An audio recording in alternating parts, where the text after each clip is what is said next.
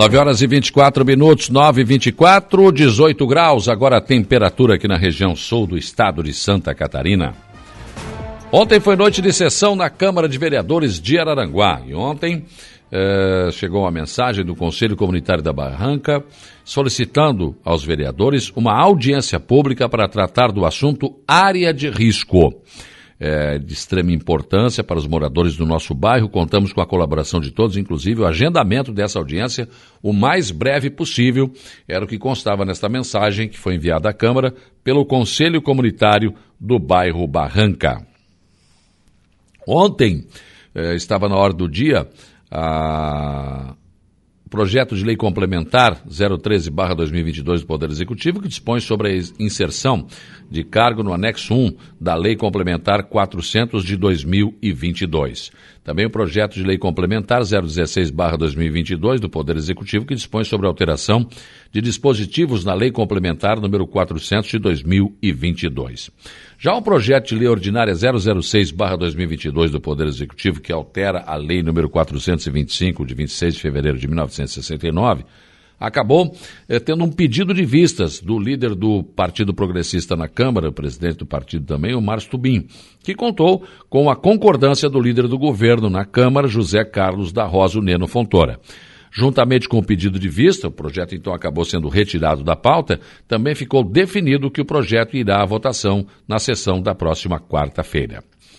Também é, um projeto de lei ordinária do Poder Executivo que dispõe sobre a abertura de crédito especial no orçamento do município de Arananguá e da outras providências. É uma emenda parlamentar de um milhão para o projeto dos açudes dos agricultores do município, dentro, do município de Arananguá, dentro do projeto Piscicultura e Criação de Tilápia. Então, esse dinheiro veio, não estaria no orçamento, tendo que abrir um crédito especial dentro do próprio orçamento do município.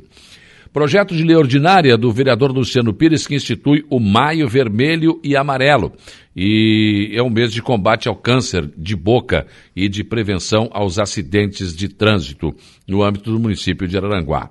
Projeto de lei ordinária do vereador Márcio Tubinho, que denominou Josiane Elias Araújo, atual Rua E, situada no loteamento Pazini, sempre bom, no bairro Caveirazinho. Projeto de lei ordinária do vereador Samuca, que institui o calendário no calendário oficial de eventos do municípios, o Motofest. Ele citou como exemplo o que aconteceu no Morro dos Conventos, um encontro de muitas motos e também de famílias. Depois, os vereadores se debruçaram sobre várias indicações. Né? Uma delas, o vereador Tico pediu a abertura de um retorno na Avenida Getúlio Vargas, dando acesso direto à rua Guilherme Kretmer, no bairro Uruçanguinha. O vereador Luiz da Farmácia pediu pavimentação com lajotas na parte não pavimentada e esgoto pluvial na rua Vereador Paulo Izendegger, no bairro de Vinéia. O vereador Neno Fontoura pediu elaboração de um projeto para pavimentação com lajotas, começando na rodovia Ara 227 até a comunidade de Canjiquinha. Outra indicação foi do vereador Luciano Pires, que pediu pavimentação com lajotas e rede pluvial na rua Canela, no bairro Morro dos Conventos. O vereador Zico pediu estudo para a implantação de uma rótula no cruzamento entre a Avenida Capitão Pedro Fernandes e a Rua Ascendino Vieira, no bairro Lagoão. O vereador Paulinho pediu que o poder público municipal, por meio da Secretaria de Obras e Serviços Urbanos, providencie um mutirão de limpeza nas ruas do bairro Polícia Rodoviária. O vereador Alena Périco pediu a criação de postos fixos de venda de, talon, tal, eh, de talonários de estacionamento rotativo no município de Araranguá. O vereador Tubinho pediu a pavimentação com lajotas na rua Maria Benta de Souza, no trecho entre as ruas Antônio Bertoncini e Alameda Ascendino Moraes de Sá, no bairro Mato Alto. O vereador Samuca pediu pavimentação com lajotas ou asfalto e rede pluvial e saneamento básico na rua José Francisco Alves, no bairro Divinéia. Ah, o vereador Douglas Michels pediu instalação de pontos de iluminação pública na rua R, existente eh, Rua 4, na localidade de Santa Rosa de Lima. O vereador Jorginho pediu implantação de uma travessia elevada em frente ao Centro de Educação Infantil Pequenos Passos, no bairro Alto Feliz. Vereador Jair Anastácio pediu a aquisição de um triturador de galhos, folhas e troncos para a limpeza urbana no nosso município. E o vereador Nelson Soares da Silva Neto pediu a antecipação da primeira parcela do 13º salário aos funcionários públicos municipais atingidos pelas cheias do Rio Arananguá é, agora, nessa última cheia que aconteceu. Né? Então, é um mero requerimento que o vereador colocou como sugestão ao passo municipal para ajudar as pessoas que, possivelmente, sendo servidores públicos, tenham sido atingidos pelas cheias. No final da sessão, o presidente da casa, Jair Anastácio, falou sobre a situação do telhado, né? E a situação porque a Câmara também acabou passando por esse problema das cheias e falou sobre as providências que está tomando.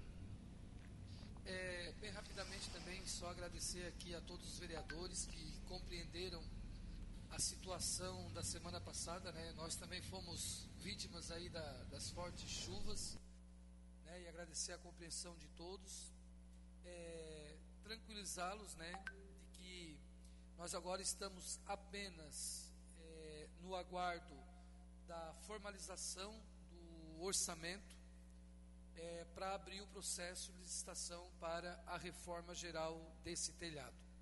Não tem mais volta. Nós vamos fazer Tá? Estamos apenas aguardando a entrega do projeto com o orçamento para encaminhar a licitação, para que a gente resolva essa situação de uma vez por todas. Quero aproveitar e agradecer também a todos os servidores dessa casa que trabalharam é, na sessão solene que aconteceu na segunda-feira, uma, é, uma sessão muito bonita, muito bem organizada e eu quero parabenizar o grupo de assessores que tem trabalhado de forma harmoniosa. Né? Parabenizar cada um de vocês que escolheram os assessores e a forma como cada um deles se coloca à disposição para sempre contribuir com os trabalhos dessa casa. Então, foi o que disse o presidente Jair Anastácio sobre a questão do telhado. A Câmara vai passar por essa reforma total e geral vai ter que também comprar alguns móveis e depois da, da, da, reforma do telhado. Enfim, são situações que acabaram impedindo que a casa tivesse eh, uma das suas sessões. Né? Então, por causa disso, hoje, às, a partir das 17 horas, a Câmara volta a se reunir em sessão ordinária mais uma vez para recuperar essa sessão que acabou ficando para trás. 9h31, depois do intervalo, a transição para o Estúdio 95 e também informações